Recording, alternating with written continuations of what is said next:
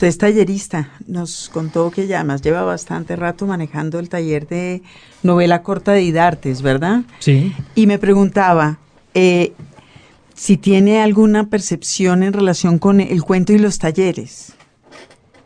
El cuento y los talleres. Sí, eh, pienso que la mayor parte de los talleres de escritura creativa eh, trabajan con el cuento. Sí. Como género.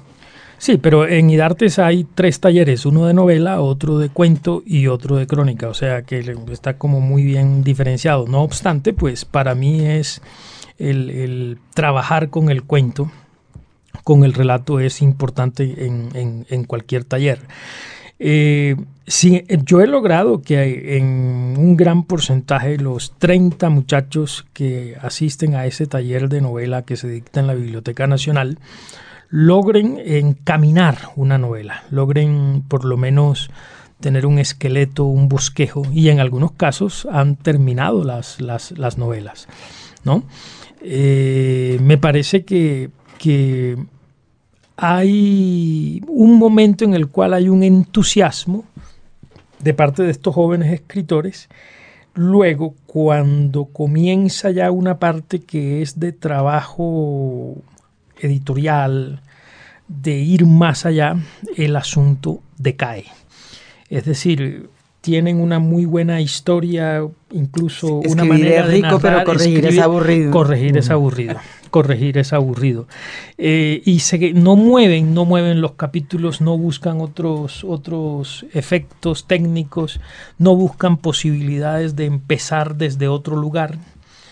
De hecho, el, tiempo es relativamente corto, pero, pero pues hay esa parte que tú señalas que es como el trabajo ya del escritor que corrige y que, y que hace trabajo más que de carpintería, porque no es solamente un trabajo de carpintería, sino es de armar la novela. Ahí hay muchas fallas.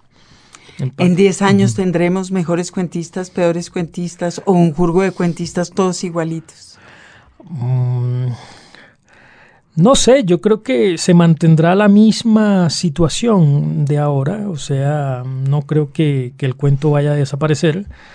Eh, de pronto las redes sociales, eh, los blogs, sean mucho más abiertos a la publicación de, cuentos, eh, circulen más.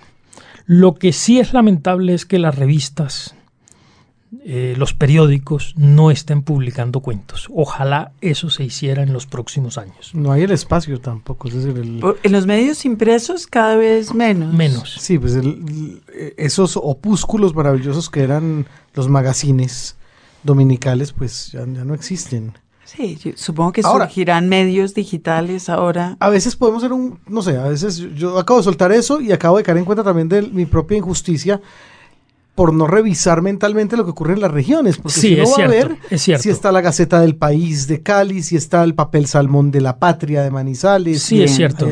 Creo que en, las, en los suplementos regionales hay mucha más difusión del cuento.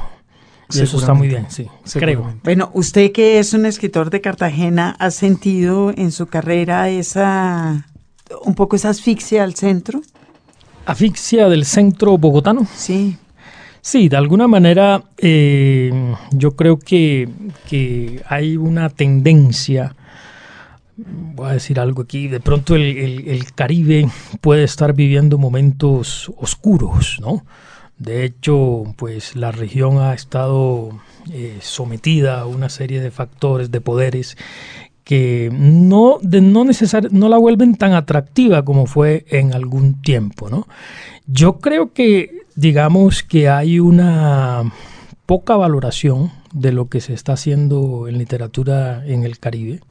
Me parece que el centro asfixia y que hay una literatura eh, que está privilegiando, hay una matriz mediática para utilizar eso, eh, está privilegiando otros autores de pronto y que no ha buscado en, en, el Caribe o en otras regiones algunos escritores que lo están haciendo que lo están haciendo bien. O sea que usted piensa que el Caribe sigue siendo una fuente de escritores. Yo creo que hay buenos escritores. Eh, sin embargo, pues hay otras regiones que, están, están haciendo también buena literatura. O sea, yo no, no, puedo decir que solamente sea en Barranquilla o en Cartagena donde se hace buena literatura. Hay buenos escritores. Eh, bueno, pero, puede, sí hay, puede, hablar mejor de su casa. Pero sí hay una, una cierta tendencia a visibilizar a unos e invisibilizar a otros. Y no me pregunte más. Yo siento que hay una tendencia, y es una tendencia que veo en muchos países, a regionalizar de nuevo la producción y la, la creación y la circulación literaria. Digamos, eso que pasó en la costa caribe en un momento dado en, Colombia, en los 60s y 70s, que en realidad todo se escribía en los 50, 60, 70, todo se escribía en las regiones y, y, y esencialmente circulaba en las regiones. Yo creo que eso está volviendo a pasar. Usted ve que en esta zona de Cartagena, Barranquilla, etcétera, están surgiendo como fuerzas editoriales de circulación local. Sí, hay, hay editoriales locales y hay escritores que se han movido en esos entornos, pero eh, resulta muy pequeño realmente. Yo creo que el mundo editorial en Colombia está en Bogotá. O sea, y eso es determinante. Y pues pienso que se ha logrado crear un mercado editorial. Hay ya quizás un público que consume literatura, no es muy grande el mercado, pero las editoriales sí han logrado crear una especie de producción más frecuente de, llamémoslo así, productos literarios. ¿no? Eso no se veía antes, hay una proliferación de, publicaciones, de, textos. Pero también hay una proliferación de escritores. Sí. Es que tenemos ahora sí. Muchos y, muchos de ellos muy buenos escritores. Hay de todo. Que hace 30 años...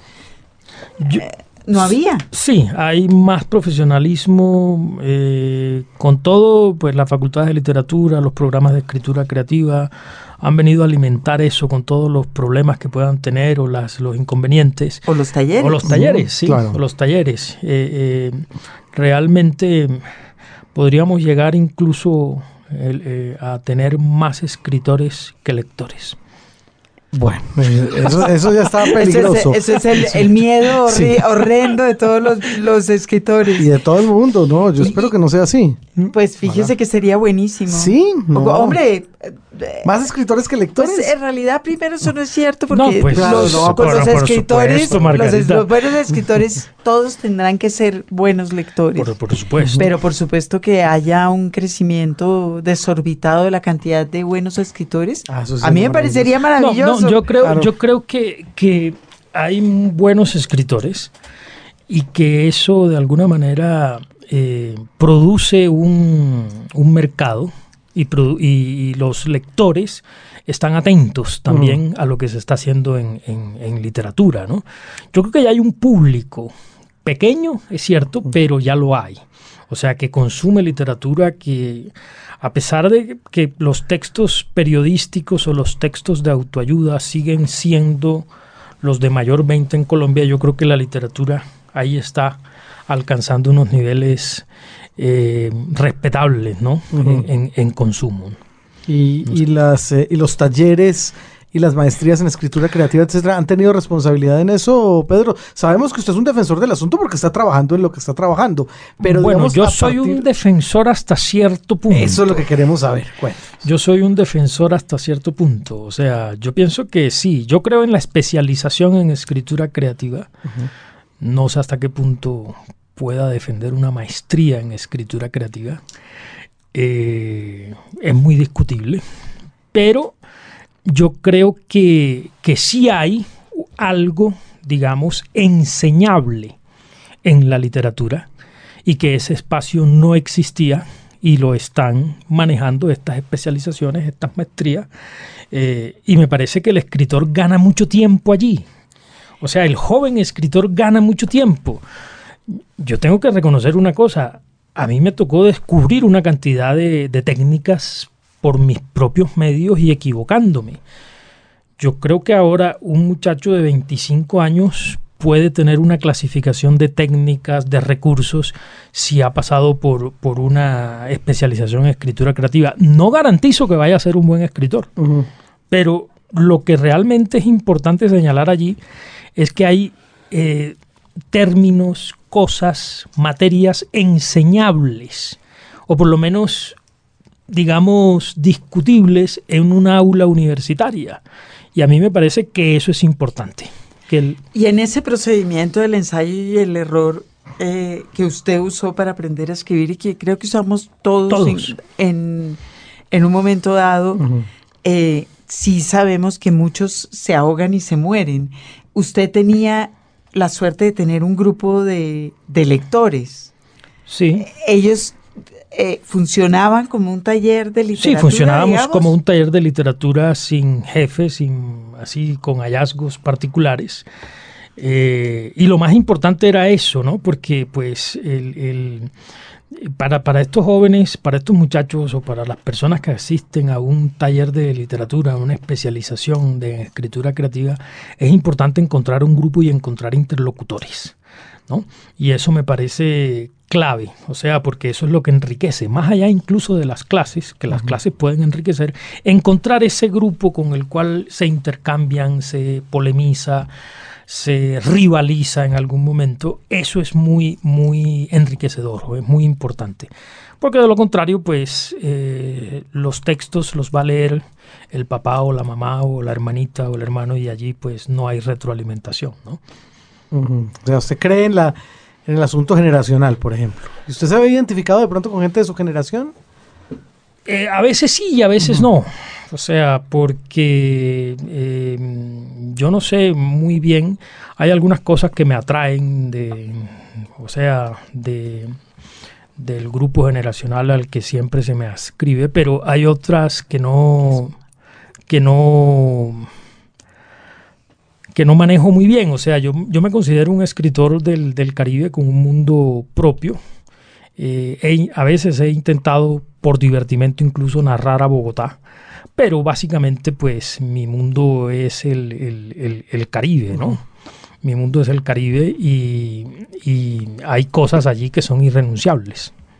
Pues nos preguntábamos por esos otros personajes a los cuales lo adscriben a usted en tanto generación. ¿Quiénes más están ahí? ¿Cuál es su grupo? Sí. No, yo no me consigo, yo no pertenezco a ningún grupo, pero hay mm. escritores que han empezado o que hemos ¿Quiénes son sus coetáneos, Bueno, más está, por ejemplo, hay escritores muy cercanos como Evelio Rosero, eh, Pablo Montoya, Octavio Escobar.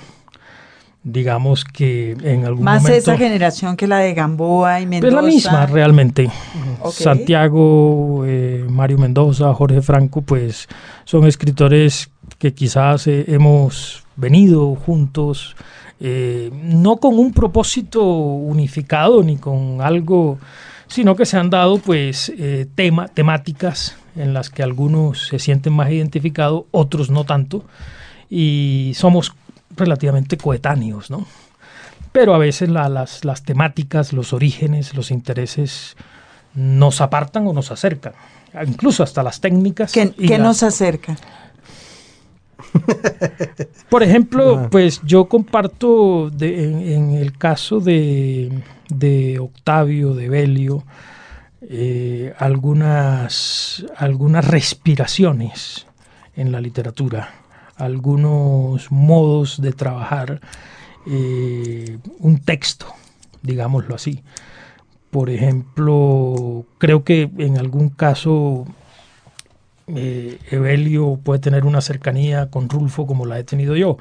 No es que tengamos, eh, a veces coincidimos en algunas cosas, a veces, a veces no tanto, eh, pero digamos que me gusta esa respiración que la siento como, como cercana. El mismo caso de Octavio Escobar, la siento como más cercana que la de otros escritores.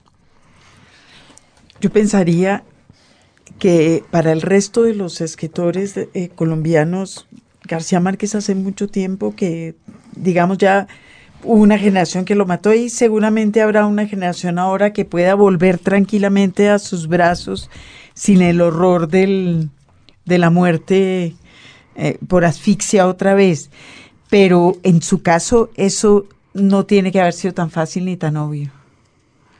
Es decir, si uno es un escritor cartagenero, García Márquez es un... Para todos los escritores del Caribe y para todos los escritores colombianos, pues por supuesto que García Márquez es un escritor, eh, es una presencia importante, pero pues yo considero que, que ya no tanto, ya nos hemos alejado, hemos comprendido otras cosas y otras formas narrativas no creo que haya mucho de, García Márquez en, esta novela ni en alguna de mis anteriores.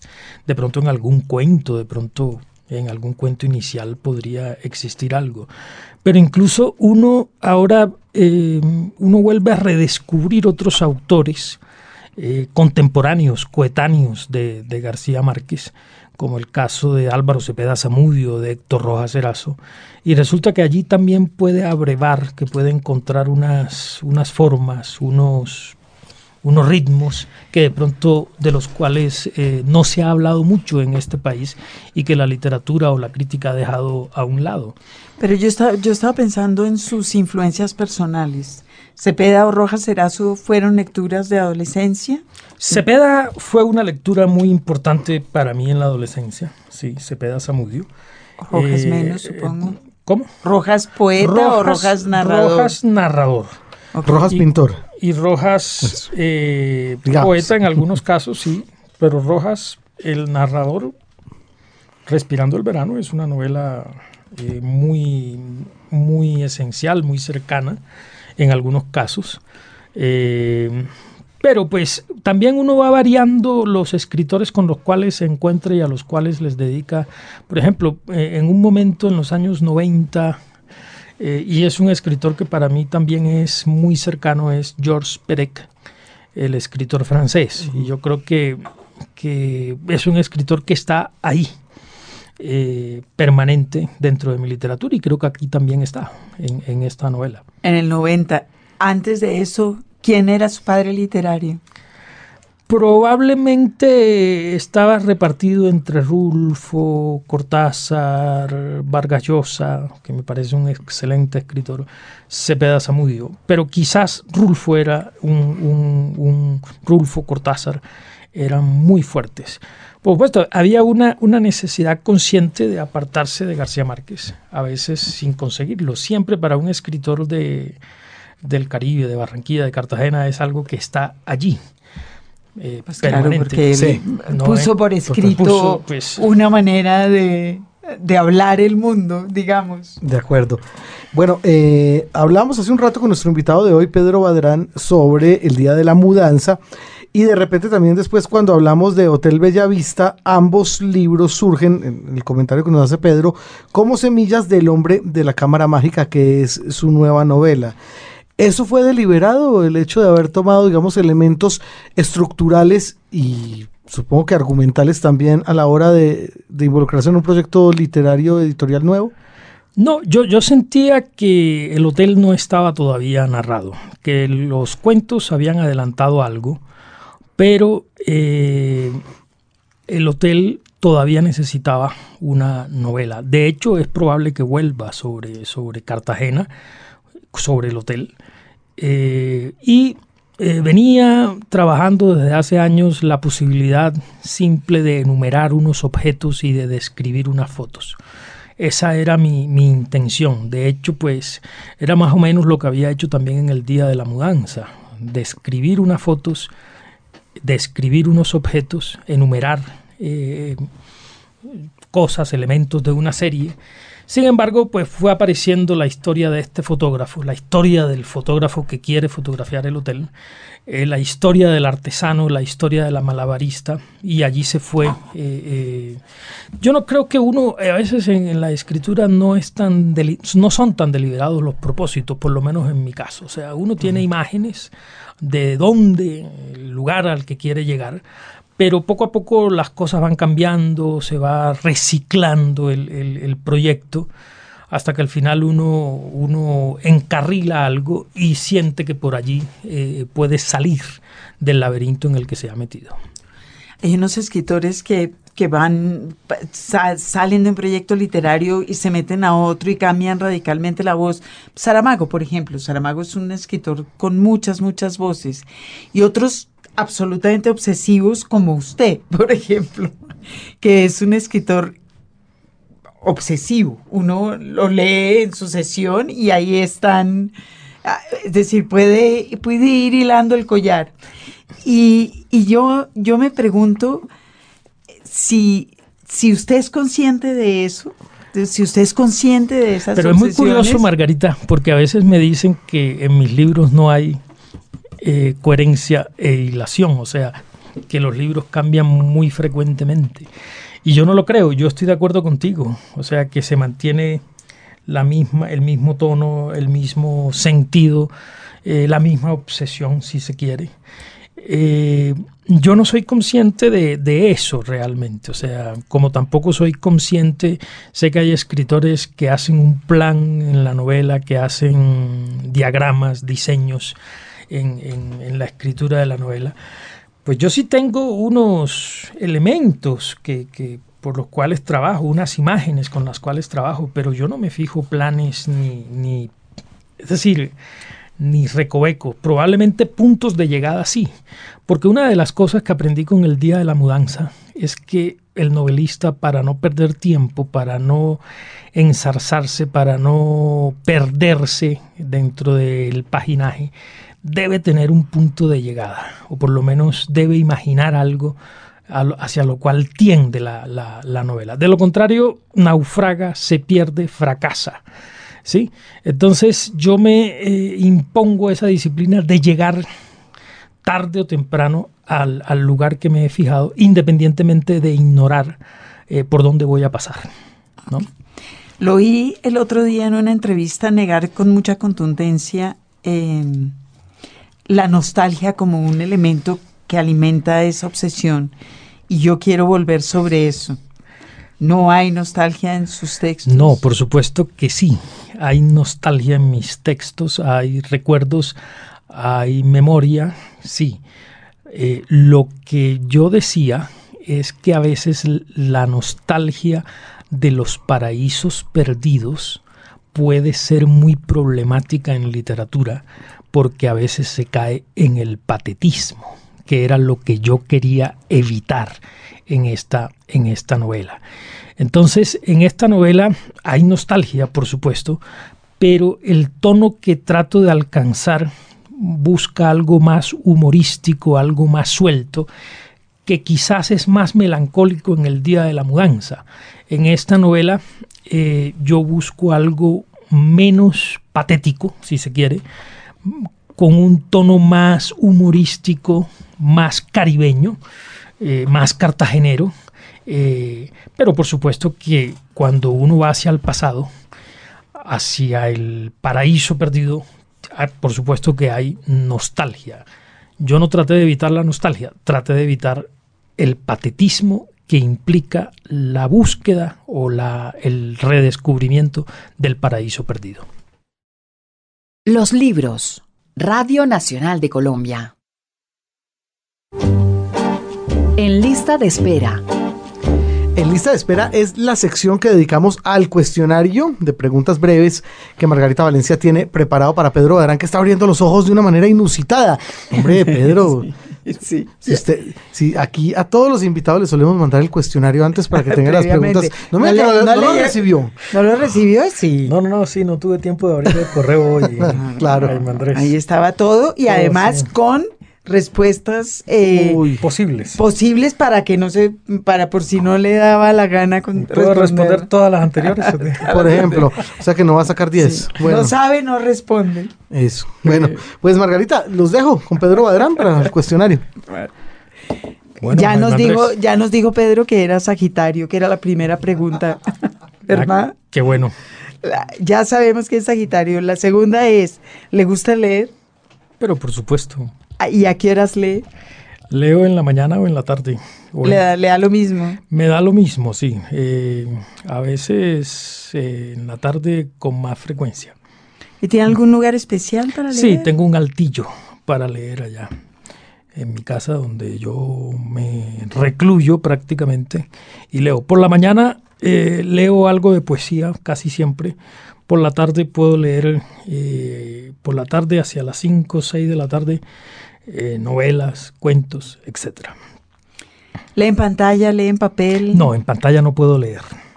Es decir, tengo ese inconveniente porque en, realidad muchos de mis alumnos del, taller de novela eh, quisieran mandarme los textos por correo y los tendría que leer en pantalla y yo les digo casi siempre que es indispensable imprimir el texto y corregir sobre el texto impreso, eh, porque la pantalla puede engañar mucho.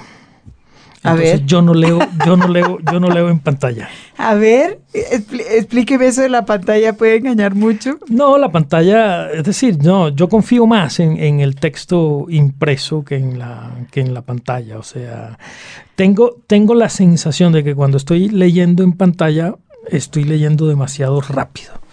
En tanto que hay en, el, en la página impresa una un cierto ritmo, una cierta lentitud que es como mucho más apropiada para este tipo de cosas. ¿Distingue eh, entre lecturas de ocio y, lecturas de trabajo? Mm, muy poco. Realmente, eh, en algún caso puedo visitar o comprar alguna revista extranjera eh, donde me dedico a leer. A mí, me gustaba antes quizás más leer revistas y leer eh, textos eh, de esa naturaleza, pero he ido perdiendo ese hábito, ahora trato de leer más literatura que cualquier otra cosa. ¿Y lee periódicos, por ejemplo? Pero por supuesto que sí. Pero ¿Y, en, ¿y en papel? Los leo los domingos en papel. durante la semana los leo eh, en, pantalla. En pantalla. ¿Un libro favorito durante la adolescencia? Un libro favorito durante mi adolescencia. Pues yo podría decir que los, los cuentos de Cortázar.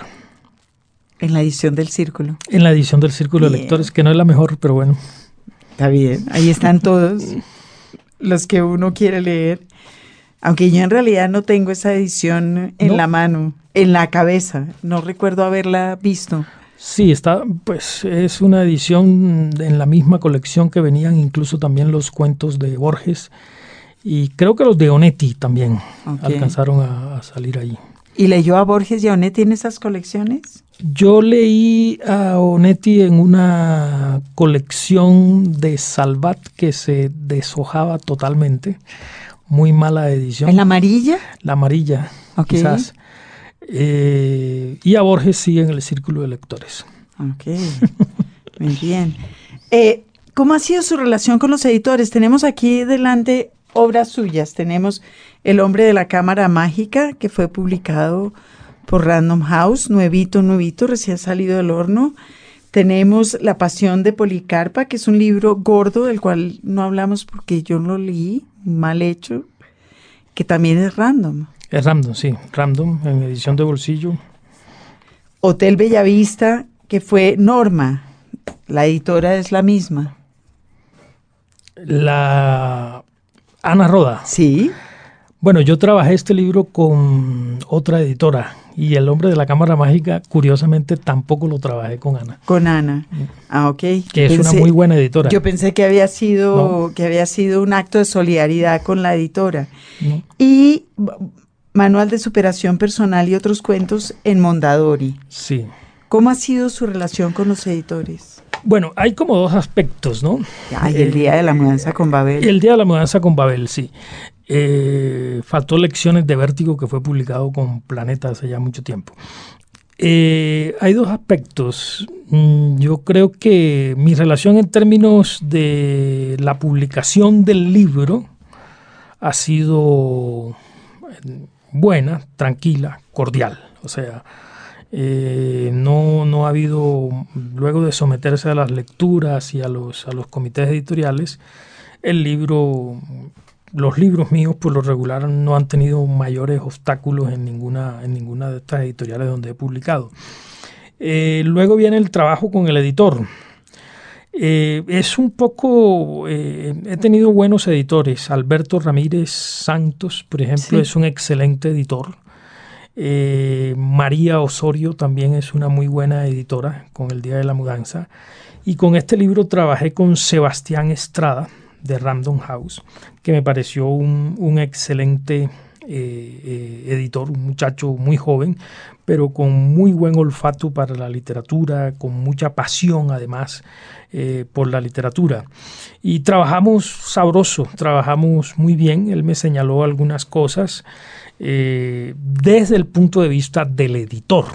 Otra cosa es el corrector de estilo, que son como es otro trabajo distinto, que a veces no es tan eh, no es tan perspicaz, que a veces es demasiado gramatical. ¿no? El corrector de estilo a veces. ¿Cuántas veces le corrigió pernicia por pernicie?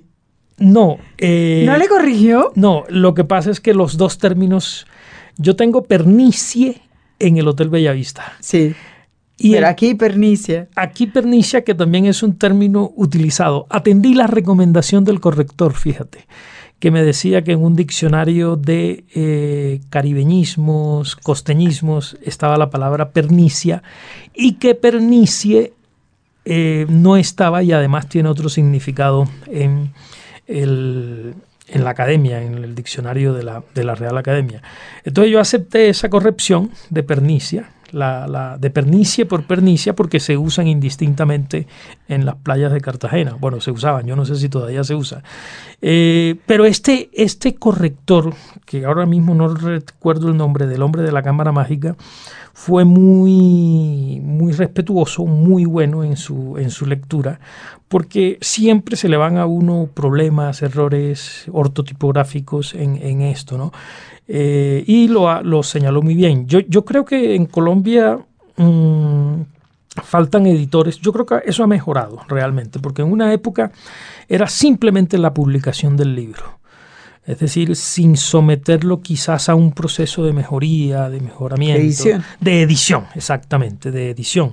Incluso más allá de corregir un párrafo, de decir, bueno, tienes que trabajar esta parte. Yo creo que eso ha mejorado eh, y, realmente ya pues está el editor como tal a la persona que publica el libro, que, que a mi modo de ver son como dos cosas distintas. Son.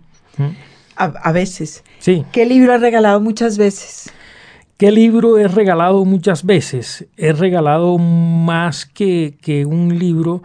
Regalé eh, otras voces, otros ámbitos de Truman Capote y el arpa, el arpa de hierba. La he regalado bastante. Ok. ¿En alguna edición en particular? En la edición de bolsillo de, de, de Random House.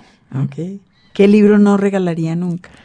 Bueno, creo que en este momento no regalaría las palmeras, bueno, el, ejemplar que tengo de las palmeras salvajes de la, traducido por la mamá de Borges. Traducido por Borges. Eso es un infundio que han hecho decir Margarita. ¿De dónde viste tú ese cuento? Ajá. ¿Ah? ¿Se considera un escritor? Digamos que, como diría Borges, eh, eh, cada vez que me enfrento a la página me considero un chambón.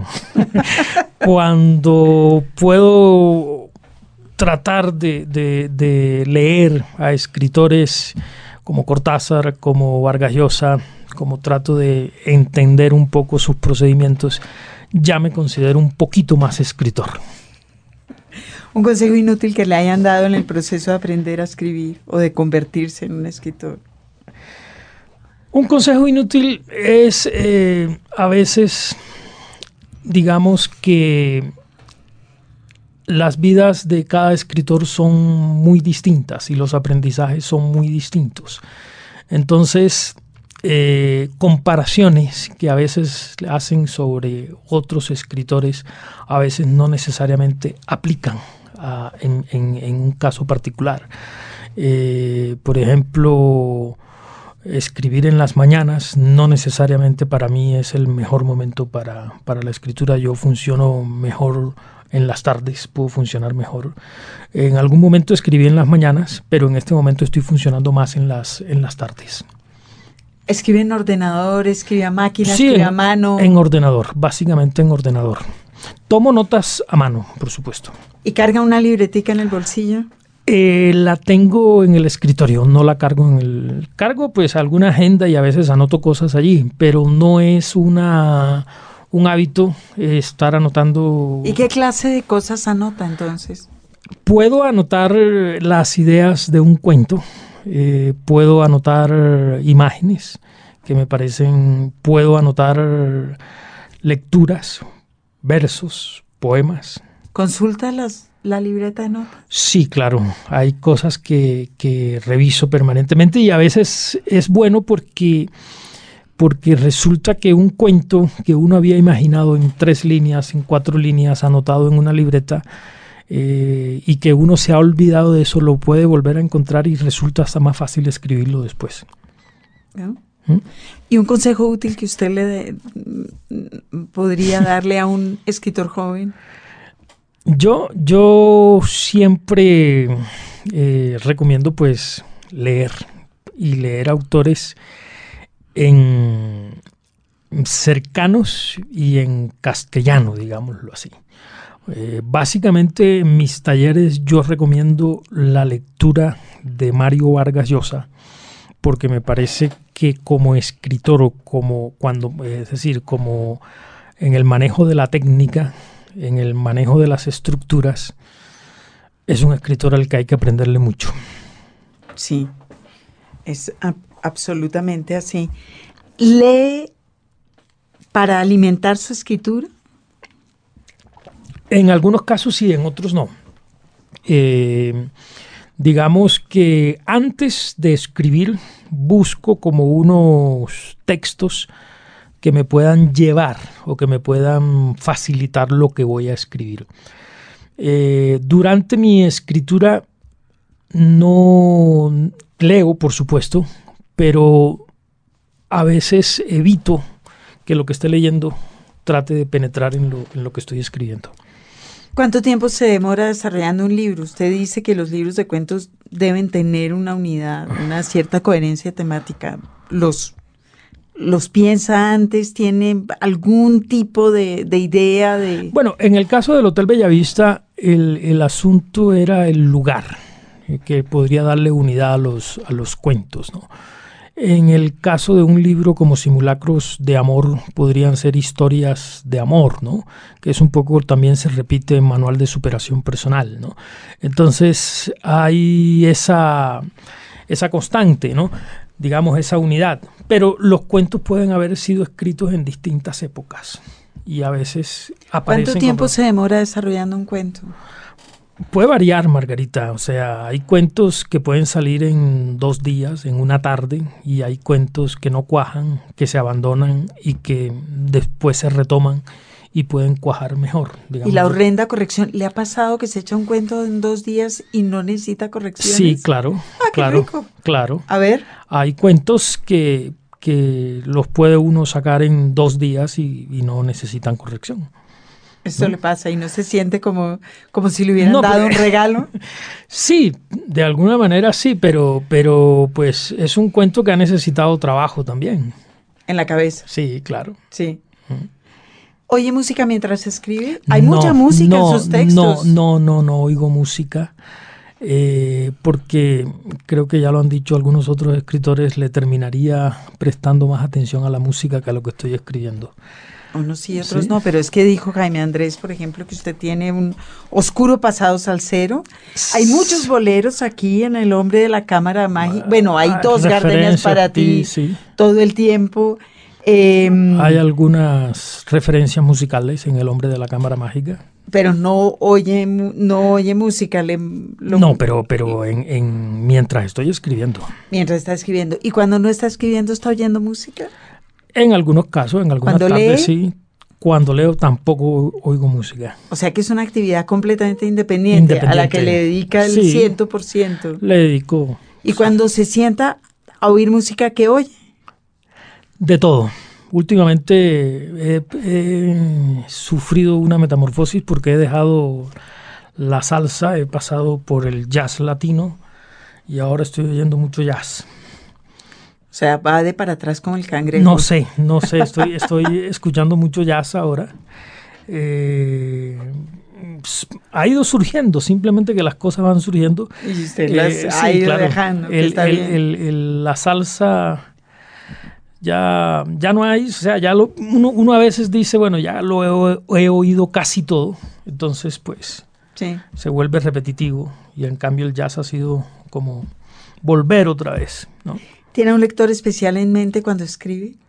No, realmente eh, yo me desdoblo, o sea, eh, trato de ser yo mi primer lector, eh, pero no, no pienso en, el, en un lector particular, no, o sea, pienso en, los personajes, en lo que estoy escribiendo, en, en la sonoridad en la oralidad, en recuperar la oralidad, por ejemplo. Y cuando ya publicó, es decir, cuando ya es un libro y usted ya no puede hacer, ¿imagina lectores? Sí, claro que imagino lectores. Eh, eh, yo he pensado que este libro del hombre de la cámara mágica tiene unos lectores, pero curiosamente eh, hay un muchacho que lo, que lo compró hace poquito en una librería, yo estaba allí, y luego volvió y me, dijo algo extraño, pues, porque me dijo, yo pensaba que usted era más solemne. Y el libro, pues, es no es solemne en todo caso. Es muy poco solemne. muy poco solemne, es un libro muy, muy suelto.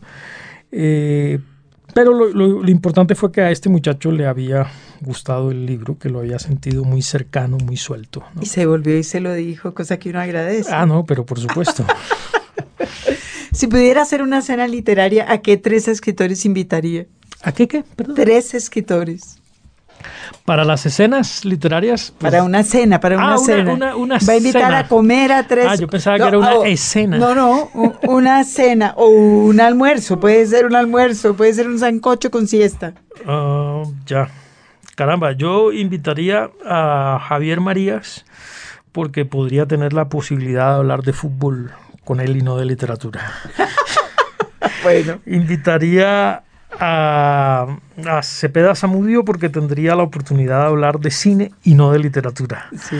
E invitaría de pronto a... ¿Y usted no cree que Cepeda Zamudio y Julián María se echen chispas? Sí, probablemente. Pero, pero invitaría de pronto, ahí sí, eso sí se echarían chispa Germán Espinosa y Álvaro Cepeda Zamudio. Invitaría a Germán Espinosa para hablar del siglo de oro nada más. Madre mía. Pero evidentemente Germán Espinosa y Álvaro Cepeda se tendrían que sentar un poquito alejados. Mal, mal, mal. Una frivolidad inconfesable. ¿Cómo así? Algo que usted considere que le da vergüenza decir. Muchas. Una. Escoja una. Escoja una para confesar. Mm, una frivolidad inconfesable. Eh, no, a veces he dormido con medias. Eso en Bogotá es una necesidad. Como van estos fríos. sí. Otras formas de entretenimiento. ¿Ve televisión, ve cine? Sí, veo televisión, claro. Veo televisión. Eh, veo cine.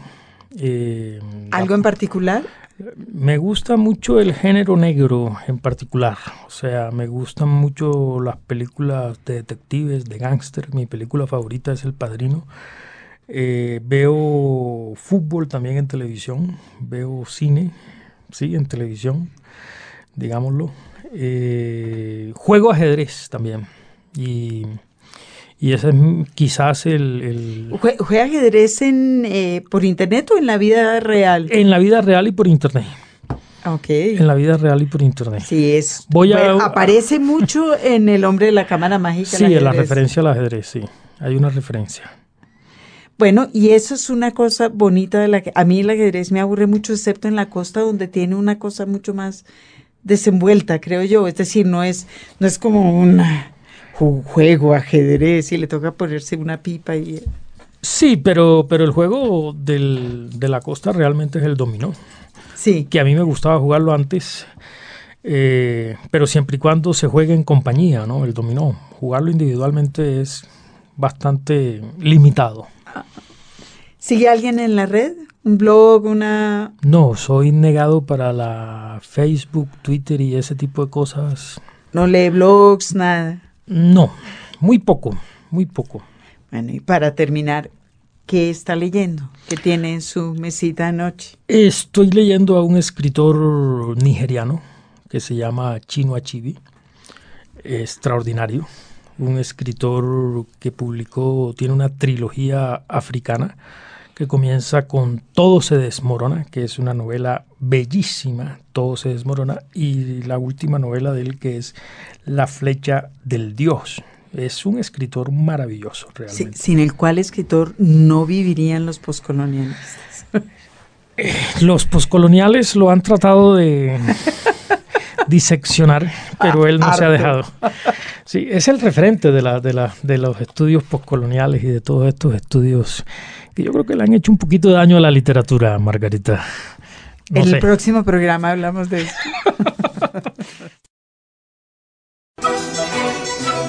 La casita de papel. Siempre que venimos a esta sección en los libros llamada La casita de papel dedicada a la literatura infantil y juvenil, hay como unos referentes y el caso de Ediciones Ecaré, pues hombre, indudablemente es uno de ellos. Y como siempre también Margarita nos trae unos libros que nos hace básicamente babear de la emoción porque son absolutamente preciosos. Y en este caso además de una gran autora, doña Margaret Atwood. Margarita, ¿de qué va este libro pues, tan lindo? Este es un libro con, mucha historia. Y, y ahorita le voy a pedir, Jaime Andrés, que leamos la notica introductoria que escribió Margaret Atwood explicando. En todo caso, este es un libro del 76-78. Sí. Eh, finalmente lo, lo, volvió a publicar ahora de Caré, porque en, inglés no ha, no ha salido de circulación. Y Ecaré hizo una edición impecable, como las ediciones que ellos siempre hacen, en la cual recupera las ilustraciones también que son de Margaret Atwood. Pero más que contar yo el cuento, yo, yo querría que usted leyera esa, esa primerita página que le cuenta a los, a los oyentes cómo es la historia de este libro. Bueno, el libro con traducción de Miguel Azaola, que dice lo siguiente en la introducción de la propia autora. Hice este libro cuando la edición de libros para niños en Canadá estaba dando sus primeros pasos. Solo podíamos utilizar dos colores porque tres hubieran encarecido la impresión en exceso. De ahí el azul, el rojo y el curioso color pardo, que resulta de la combinación de los otros dos. Tenía una cierta experiencia en el diseño e impresión de carteles. En mis tiempos de universidad a finales de los años 50 monté un pequeño negocio de carteles serigrafiados que llevaba desde una mesa de ping pong, de modo que sabía cómo rotular. Los dibujos eran en blanco y negro, a plumilla y tinta, y luego yo indicaba al editor dónde debía aplicarse cada uno de los dos colores. Las técnicas eran primitivas, entonces la informática no estaba muy desarrollada, y los resultados también parecen algo primitivos, pero sigo sintiendo un cariño muy grande por este libro. Ah, es una hermosura. es una historia bien bonita. Y el libro se llama Arriba en el árbol, ¿verdad? Se llama Arriba en el árbol. Y yo recordé una historia que le contamos alguna vez a nuestros oyentes, de cómo Margaret Atwood fue la primera escritora, eh, o la, escritora que en, que en 2015 entregó a este proyecto que se llama la, la, Biblioteca Futura o la Librería del Futuro, que es un proyecto de una artista escocesa llamada Katie Patterson, ah, que consiste en sembrar un inmenso bosque de árboles eh, para papel al pie de una biblioteca especial, además se hizo un cuarto especial donde se irán guardando todos los años un manuscrito de un autor importante para ser publicado dentro de 100 años. Ah, el primer libro que se entregó fue eh, el de Margaret Atwood, que muy feliz dejo su manuscrito ahí, que lo publiquen dentro de 100 años y a mí que, y yo me pensé que... No, sí, a nosotros que nos coma el tigre, digamos. no, lo vamos a poder leer. No, nosotros no. Pero ya ella nos dio ese otro libro, su versión que se llama Arriba en el árbol también, que cuenta, bueno, cuenta la historia, una historia que todos habremos vivido de dos niños que se encaraman a un árbol. Y les pasa una cosa que no todos los niños hemos vivido, que es que se les cae la escalera. Ah, sí. Se la, se la, llevan un par de animalitos. Bueno. Y a pesar de que ellos dicen que viven en el árbol, pues ya cuando se les cae la escalera no les parece tan simpático. Ya no les gusta tanto estar ahí y bueno, es la como la reflexión de estos dos niños allá arriba, eh, allá arriba en aquel árbol.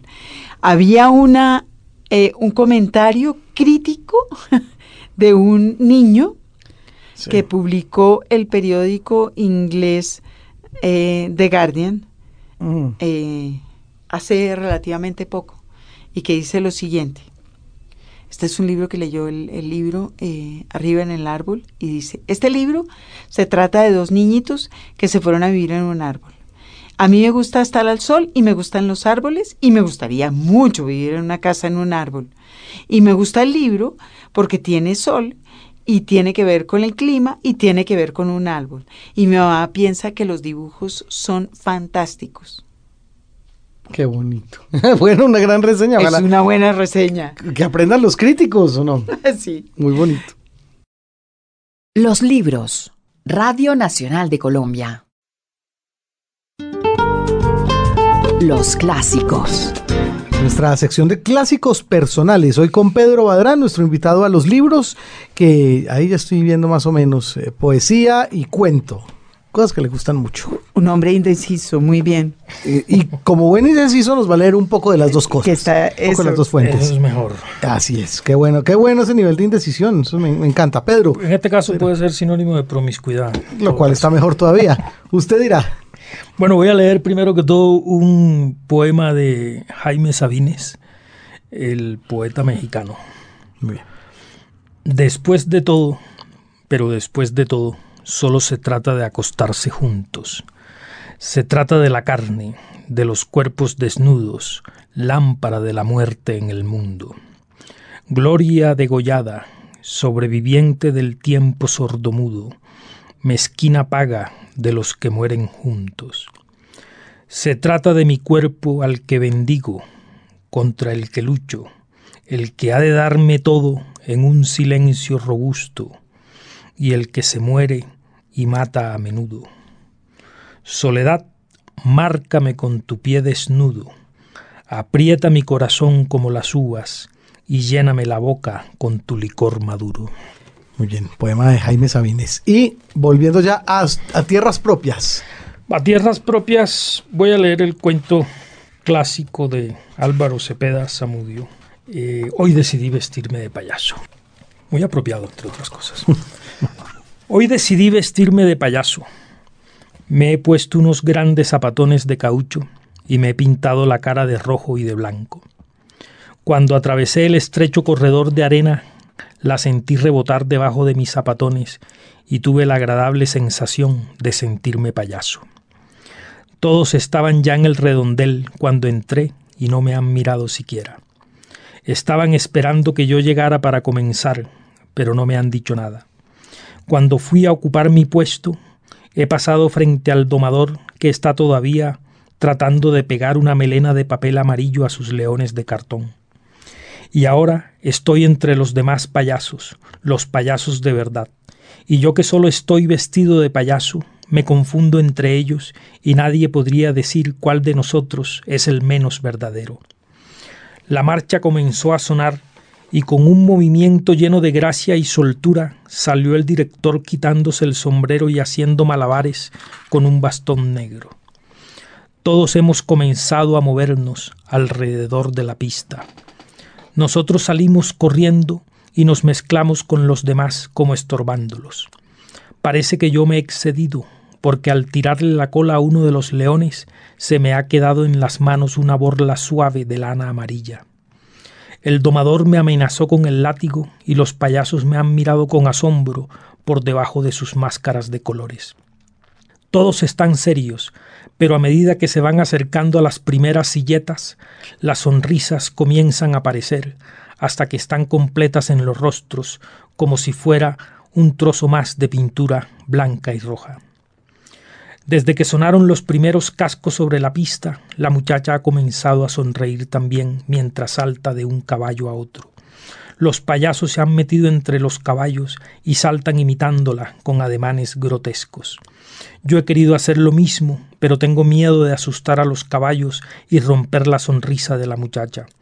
El director, que para todo usa ademanes graciosos, ha hecho sonar un silbato, y los payasos han salido corriendo hacia el pasadizo y la han dejado sola en el centro de la pista con sus dos caballos. Yo no he querido salir, pero otro payaso, el de la gran nariz morada, ha venido a sacarme dándome pequeños escobazos que suenan con gran estrépito. Sin embargo, yo quiero ver a la muchacha, y no fui a meterme detrás de las cortinas como lo han hecho todos. A la muchacha se le han caído los palos con que hacía malabares, y yo he corrido al centro del redondel y los he recogido para entregárselos. Ella me miró asombrada, pero no dijo nada, y los hombres con casacas rojas de militar han entrado y me han sacado de la pista otra vez. Otra vez ha salido el director con su silbato, y mientras la muchacha sale al galope montada sobre sus dos caballos, los payasos han entrado corriendo. Yo he salido detrás de ellos, y ahora los veo dispersarse en la pista y hacer cabriolas. Yo me he quedado quieto, pues quiero ver cómo hacen los demás payasos para hacerlo yo también. El de la nariz morada le está diciendo al que tiene un saco leva negro y unos calzoncillos amarrados a los tobillos ¿A que no sabes de qué están hechas las nubes? El payaso gordo que tiene las ropas llenas de globos de colores revienta uno y dice de caramelo blanco. Todos los payasos los persiguen y le dan escobazos. Yo me acerco al de la nariz morada y le digo las nubes están hechas de la espuma que usa San Pedro para afeitarse las barbas. Eso lo saben todos y es una tontería preguntarlo. Todos los payasos se vuelven hacia mí y me miran con rabia. A mí ha comenzado a cansarme esa forma que tienen de mirarme cuando hago algo que ellos creen que no está bien. Por esto me he salido de la pista y he venido a buscar a la muchacha de los caballos.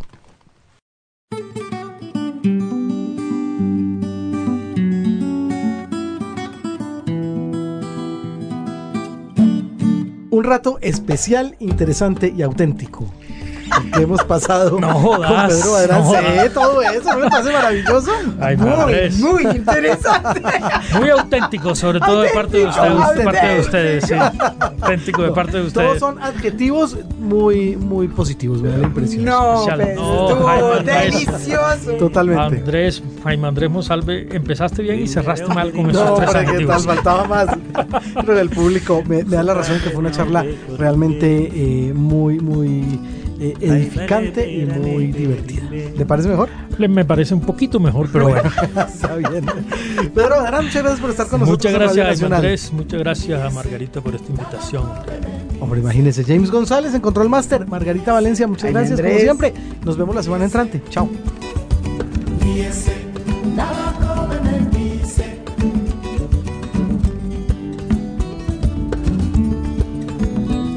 من الجلياب من تلمنيون من الجلياب من تلمنيون من قديم